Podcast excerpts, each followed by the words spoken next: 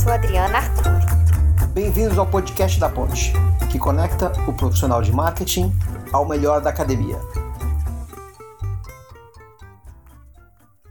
O episódio de hoje inicia uma série sobre identidade e consumo. Vamos tratar de como são as identidades sociais de diversos grupos trabalhados por marcas que buscam se alinhar ao contemporâneo, os mais velhos, os negros, LGBTQI, os corpos em não conformidade com a norma social, especificamente o sobrepeso e outros mais. Nesse primeiro episódio, trataremos de, do que é identidade social, por perspectivas que vêm da sociologia e que vão além das formas tradicionais de entendimento do consumidor, ou de como o marketing tradicionalmente categoriza grupos de consumidores como tendo certas características. O So What trata de três pontos. Um, como profissionais de marketing podem entender e se conectar melhor com os consumidores pensando no aspecto social. 2. A atualização do conceito de identidade para o mundo digital. Quem somos e como nos apresentamos nas redes sociais. 3. Um olhar mais crítico para marcas, produtos, especialmente com o papel que as redes sociais tomam na exposição de quem é essa marca. Para isso, a pergunta do episódio de hoje é curta e nada simples. O que é identidade? A base conceitual dessa série de episódios é o influente sociólogo canadense Irving Goffman. Pode-se dizer que seu trabalho sobre identidade começa com o livro A Representação do Eu na Vida Cotidiana, publicado em 59. Goffman é absurdamente influente, autêntico e um pouco polêmico, sendo um dos pais do que se pode chamar de sociologia do cotidiano. Goffman influenciou muito a área de cultura de consumo, principalmente no seu início. Então, começando, o profissional de marketing sempre se pergunta: quem são os consumidores? O que os caracteriza? O que fazem? E essas perguntas são importantes. Nesse processo de caracterização, que pode ser feito por meio de uma segmentação de mercado e apresentado na forma de personas, está embutido uma tentativa de aproximação sobre quem são certos grupos. Identidade, em geral, é tratado como uma lista de atributos, traços constituintes que os grupos de consumidores têm 99% dos profissionais de marketing passa a pensar quase que por meio de um container sobre o consumidor. E nesse container estariam contidas as características desses consumidores. Aqui entra o contraponto desse episódio. A gente não nega que os indivíduos ou grupos possam ter certos traços permanentes e que frequentemente apresentam a sociedade na forma de seu estilo de vida, suas marcas, suas atitudes, discursos, escolhas, também não negamos a utilidade gerencial do container. Porém, identidade também é relacional, social. Por isso trazemos Goffman, um autor da sociologia e não da psicologia, ainda que a psicologia também leve em conta fatores sociais e relacionais para tratar de identidade. Apenas são visões de mundo muito diferentes. Se você ficou interessado em aprender mais sobre identidade, se essa palavra lhe parece uma caixa preta algo pouco desenvolvido na sua essência, esse episódio é para você. Vamos agora aos conceitos-chave do episódio. Goffman cursou sociologia em Toronto e depois foi fazer seu doutorado na Universidade de Chicago, coletando seus dados em uma pequena ilha na Escócia. Após um período em Paris, escrevendo, que baita inveja escrever sua tese em Paris, ele defende sua tese em 1953, uma espécie de teoria geral das interações face a face. Eu não estou apenas lidando detalhes superficiais. Isso aqui é chave para entender seu principal livro publicado em 59. Além de rapidamente se tornar o acadêmico em sociologia mais proeminente dos Estados Unidos, ele era um ávido jogador de blackjack e um bom investidor eh, em ações na bolsa. Kaufman tem muitos livros importantes e hoje a gente vai se ater aos conceitos-chave da sua teoria de identidade a partir da representação do eu na vida cotidiana. Então vamos lá. A palavra representação no título é chave. Goffman parte do pressuposto da atuação para influenciar a performance, expondo, conscientemente ou não, diversas faces para diferentes grupos a cada momento, em um dado cenário. E esse cenário, às vezes, se controla, como em um consultório médico ou nas nossas contas de mídias sociais, outras nem tanto, como na rua. Isso é bastante lógico, no ambiente profissional, a gente apresenta certas faces de uma identidade, e no familiar, outras. Isso facilita muito as relações cotidianas e, ao mesmo tempo, marca as pessoas para aqueles que nos veem. nas faces que nós queremos e conseguimos apresentar, mas também nas faces que são percebidas pelo outro, naquilo que cada um consegue capturar nas interações. Note que esse conceito de identidade não está tão preocupado em tratar do sujeito em si, naquilo que lhe é essencial e permanente, no idem de identidade. Apesar desses traços existirem e serem parte da nossa identidade e das faces que apresentamos ao mundo. Nós estamos interessados em sujeitos no mundo, em interações, em como o sujeito e os outros desenvolvem relações, se avaliam mutuamente, se vendem tentando influenciar. Faces e performance formam uma análise dramatúrgica do self. A dramaturgia é reconhecida por todos. Todos nós sabemos que o outro, quando se apresenta, está tentando impressionar em algum grau, de maneiras sutis ou de maneiras mais explícitas. A gente o tempo inteiro seleciona o tipo de face que a gente apresenta para o outro na tentativa de imprimir uma certa performance, uma certa face da nossa identidade. Na performance, há um front stage. É tudo que é oferecido na comunicação: falas, roupas, expressões. E há também um backstage, que é a preparação, muitas vezes, para aquela interação, o que não é visível, que você não quer entregar, elementos que os interlocutores, os outros, sempre buscam na interação, pois o backstage, muitas vezes, é o mais verdadeiro. Agora que eu expus os conceitos-chave, eu vou voltar e perguntar ao ouvinte: faz sentido tratar apenas das pessoas, dos grupos, como tendo identidades que cabem em um container, quando a apresentação do eu na vida cotidiana segue uma lógica de teatro, de interação e de jogo? Não, não faz. No entanto, se você observa as ferramentas clássicas de marketing, como personas, eu tenho certeza que você vê grupos de pessoas como tendo características e não como seres sociais. Novamente, a gente não quer jogar fora o que a gente tem. O que a gente quer é atualizar a noção de identidade para o como atuamos. Isso é fundamental para entender as pessoas expondo suas identidades no mundo hiperconectado das redes sociais. E quem vai falar sobre esse mundo hiperconectado é a Adriana. E continuando a discussão, trazendo esse conceito de selfie, do selfie em rede, é, desenvolvido pela Zizi Pachacharice, o contexto das redes sociais e do plano virtual digital, onde as identidades são performadas, usando o mesmo conceito do Goffman, de palco e de teatralização da, das performances. Né? Então, onde essas ações são performadas para inúmeras audiências e via muitas ferramentas, textos, GIFs, vídeos, fotos, lives, e em múltiplos palcos, múltiplas redes sociais. Então, é nesse contexto que se define o selfie em rede. Um espaço onde não tem uma barreira entre público e privado, que tem essa convergência das esferas é, sociais a Zizi Patiacharice vai beber em alguns é, autores e conceitos, como o conceito de liquidez e de mundo líquido, modernidade líquida do Bauman, o conceito de reflexibilidade desse eu, desse self reflexivo, que está sempre se observando, refletindo, observando a realidade e se transformando. E é nesse contexto que aí tentando trazer um takeaway, né? Fazer uma ponte entre esses conceitos e a realidade.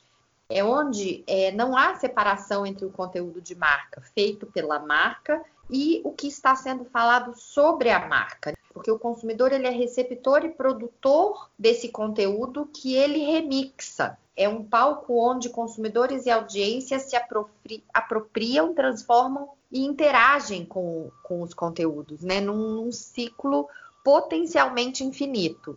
Nesse processo de transformação de identidade é onde as marcas atuam, né, Benja? O que, que você gostaria de complementar aí?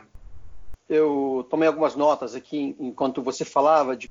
Primeiro, eu acho que a Papacharize, quando ela fala de um network itself, ou seja, a identidade no mundo hiperconectado, né? Ela está se referindo muito às comunidades e outras socialidades online. Né? Então, as pessoas, como você falou, elas estão evolu evoluindo o tempo inteiro no digital, porque elas estão hiperconectadas o tempo inteiro. Vou pegar exemplo de twins e, e, de adolescentes que começam a entrar no TikTok, eles começam a ver o que os outros estão fazendo no TikTok, aquilo rapidamente se transforma em novas práticas que são incorporadas à sua identidade em evolução de adolescente, muito com base na imitação, na percepção do outro, e isso é muito forte no mundo hiperconectado, né? Então, eu acho que a questão da identidade conectada, ela é importante porque ela é uma identidade muito mais impactada, muito mais mediada pela socialização, né? Então, é cada vez mais difícil que essa foto seja precisa se ela não for atualizada constantemente. Esse é um ponto, identidades hiperconectadas. Acho que um outro ponto também é quanto à leitura que se é possível fazer nas redes sociais do outro. Porque na interação presencial, essa que o Goffman estudou, a gente tem como olhar olho no olho, a gente está sujeito a uma conversa sem tanta preparação. Então, esse jogo da apresentação da identidade e da leitura da identidade pelo outro, ele se dá no mesmo plano, em termos de uh, stage, de palco, né? Nas mídias sociais, não. Olha que interessante. Nas mídias sociais, quem emite teve muito mais tempo de preparação daquilo que emite. Então, a sua conta, os seus posts, os seus, as suas lives, os seus vídeos, eles têm um grau de preparação, de backstage muito grande, ao qual muitas vezes quem assiste não tem acesso. Então, você não tem como ler tanto nas mídias sociais o backstage do outro. Você compra muito, até porque é o que você consegue ver, o front stage do outro. Aquilo que ele intencionalmente quis te passar. Então, a leitura da identidade do outro, ela é prejudicada nas mídias sociais porque você não tem acesso tão fácil ao todo assim. E até aquele backstage que muita gente sugere colocar, na verdade é um front stage planejado. Então, existe esse, essa desigualdade de posições quando você vai entender o outro em mídias sociais. Essas são duas coisas que me vieram à mente. Né? Eu estava lembrando de uma história de um livro muito bacana da Dana Boyd, chamado It's Complicated, sobre a vida social dos adolescentes, em que ela conta de um, um jovem que estava tentando entrar numa universidade Ivy League, né, nos Estados Unidos, e ele era de Los Angeles, ele fez o application para uma série de universidades, ele estava numa dessas top tentando passar, e a pessoa responsável pelo comitê de admissão ficou muito interessada no, no currículo dele, precisava de algumas informações, ela acabou entrando na página dele na época do MySpace. E quando ela entrou na página do MySpace, foi um choque, porque aquele jovem hiper orientado para a comunidade, super estudioso, que tem ambições de carreira, ambições de fazer algo pelo seu país, aquele jovem que se vendeu para ela, né, performou para ela uma identidade na página dele do, do MySpace, o que aparecia era um outro simbolismo ligado a gangues de rua. E aquela contradição aparente chamou muito a atenção dela ou dele, eu não sei qual o gênero, né? E chamou o estudante de novo para conversar e deu a chance dele explicar um pouco o que, que era aquilo, dele contar quem é ele como um todo mesmo, né? E aí ele falou: Eu não sei em que bairro você foi criada, a sua formação, quais as dificuldades que você passou na, antes de você chegar onde você chegou. Mas eu fui criado num bairro que é um pouco barra pesada, tem gangues. E para eu, enquanto homem, performar bem diante dos meus pares, eu não posso apresentar uma face de estudioso, comunidade. Eu não posso contar isso que eu te contei, que é quem eu sou. Eu preciso mostrar uma certa afinidade com aquelas gangues. Eu faço isso por meio de roupas, de referências culturais. Eu faço isso tentando me aproximar deles, para eu ser respeitado naquele ambiente, senão eu não sobrevivo no bairro, né? E a explicação convenceu muito o membro do, do comitê, uma riqueza no que é a identidade daquele estudante que poderia ser admitido, e ele acabou sendo admitido. O final da história é um final feliz, ainda bem. Mas essa história conta muito sobre identidade online. Né? Ela mostra como a gente é convergente no nosso uso de mídias sociais e tudo é acessável por todos o tempo inteiro, você fica muito exposto, né? Então você pode ou não ter a sua carreira prejudicada por conta de tudo que você expõe online. Não é à toa que hoje existe um cuidado muito grande com a apresentação da, da identidade online. Tem um pesquisador que inclusive chama isso de vanilla self, né? porque você sabe que você está sendo monitorado o tempo inteiro, né? Uma espécie de panopticon de Foucault aí, aonde não tem só um grande olho nos observando, tem muitos olhos possíveis nos observando e a gente fica muito controlado sobre tudo que a gente posta para não queimar o filme e perder oportunidades e destruir capital social, né? E sobre como que marcas podem trabalhar melhor aí o consumidor a partir de uma perspectiva de identidade, né? Eu acho que esse é um ponto importante para quem está nos escutando. Afinal, são profissionais de marketing na sua enorme maioria, né? Como é que você vê, Adri? Como é que você vê o papel das marcas eh, hoje em dia, dado esse conceito de identidade mais social que a gente tem hoje, né? É, nesse cenário que a gente vive, em que as marcas estão muito expostas, em que a comunicação deixa de ser interruptiva para trazer discursos relevantes para a sociedade, e que as marcas podem funcionar como veículo para trazer essas discussões serem palco de novas conexões entre as pessoas. Então a marca intermediando esse essa relação, que é muito mais genuína. As marcas elas têm que funcionar muito mais como agentes é, de transformação e porta-vozes de algumas mensagens, pela força que elas têm então, quando a marca consegue estabelecer um lugar ali e realmente contribuir para diálogos com a sociedade, é aí que eu acho que, a, que as marcas conseguem efetivamente se conectar com as pessoas. E aí eu queria trazer três exemplos. Um deles é um caso clássico da Nike, com o Colin Kaepernick, que é um caso clássico de uma marca abraçar uma causa né? E aí, nesse caso, o que é muito interessante da campanha é que algumas pessoas se identificaram e outras pessoas odiaram, queimaram tênis, queimaram Nikes, queimaram roupas da, da empresa. No começo, até o, a repercussão foi muito mais negativa que positiva, mas o resultado final foi que a marca saiu fortalecida, ou seja, foi positivo. E eu acho que o que tem de muito interessante nessa campanha, que ela é identitária, tem um nós e eles, então é identitário, tem muito be, seja, believe in something. Então ela é muito existencialista. E ela literalmente, ao escolher o protagonista, que é um ativista que tinha se posicionado e que inclusive saiu da liga, por isso a marca se posiciona. E é por isso que ela também é criticada. Mas as vantagens são muito maiores do e aí você vê o movimento agora do Black Lives Matter, a Nike não começou agora, então ela não é oportunista. Eu acho brilhante e acho que a Nike é bold, né? E aí ela consegue fazer isso de forma muito autêntica.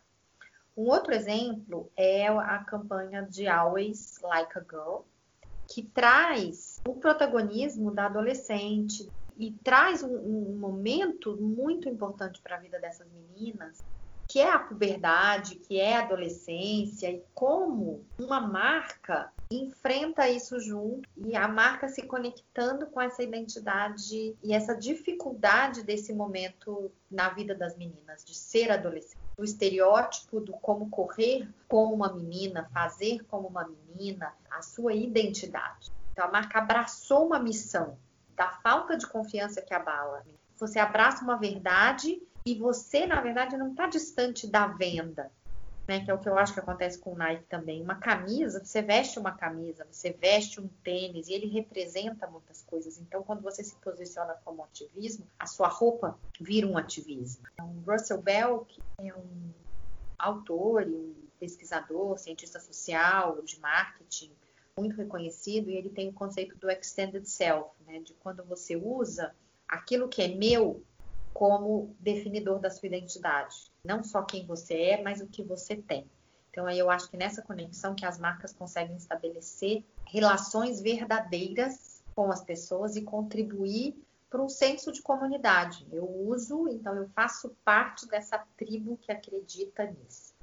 Um último exemplo seria o exemplo do Burger King é, com a campanha do Roper Mofado, que tem um discurso de ser contra conservantes, de um novo conceito de qualidade. Então, qualidade aqui não é a duração, o shelf life, mas é a verdade de ser feito com ingredientes naturais e com menos conservantes, e é um discurso contra é, as cadeias de fast food e essa comida de plástico. É um hambúrguer real, comida de verdade estraga. Então, é um posicionamento, é uma bandeira, é um discurso para ampliar a conversa sobre naturalidade, sobre saudabilidade, sobre cuidado com a saúde, sobre encurtamento de vida mesmo. É sabido hoje que grande parte das doenças, como diabetes e mesmo doenças mentais, elas têm a ver com comportamento de com hábitos alimentares e não genética. Então entra nesse discurso que conversa com as tendências de veganismo, naturalismo, enfim, são campanhas identitárias. Não, eu acho muito bom os teus três exemplos. Burger King, né, falando de verdade, que é autenticidade. Nike, falando de respeito a você mesmo, né, ser verdadeiro com você, no que você acredita. Always, Like a Girl, falando de combater, ser forte frente a quem te oprime, né? Eu acho que esses três exemplos são muito bons para falar de marcas que conseguem trabalhar muito bem a identidade. Eu estava relendo esses dias um livro do Mihaly, é um psicólogo húngaro. Ele tem um capítulo muito interessante sobre identidade, no qual ele faz uma defesa da identidade como sendo uma defesa. A identidade, ela tem razões durante a evolução para ter emergido, não só como uma função da nossa cognição, do nosso awareness, né, do nosso pensamento, e que logo você se pergunta quem eu sou, o que, que eu faço nesse mundo, o que, que eu não gosto, o que, que eu gosto, mas como uma função de defesa mesmo. Quando você pensa nisso tudo, você se prepara melhor para combater aquilo que te oprime, para ser verdadeiro com relação ao que você acredita. Então, identidade também tem funções de defesa, de autodefesa. Né? Eu acho que esses três casos alimentação, algo mais uh, ético, né? O caso da Nike ser verdadeiro com você mesmo e Like a Girl combater quem te oprime, eu acho muito forte em relação à, à identidade. Ou marcas que tocam em questões uh, éticas e morais, como Patagônia.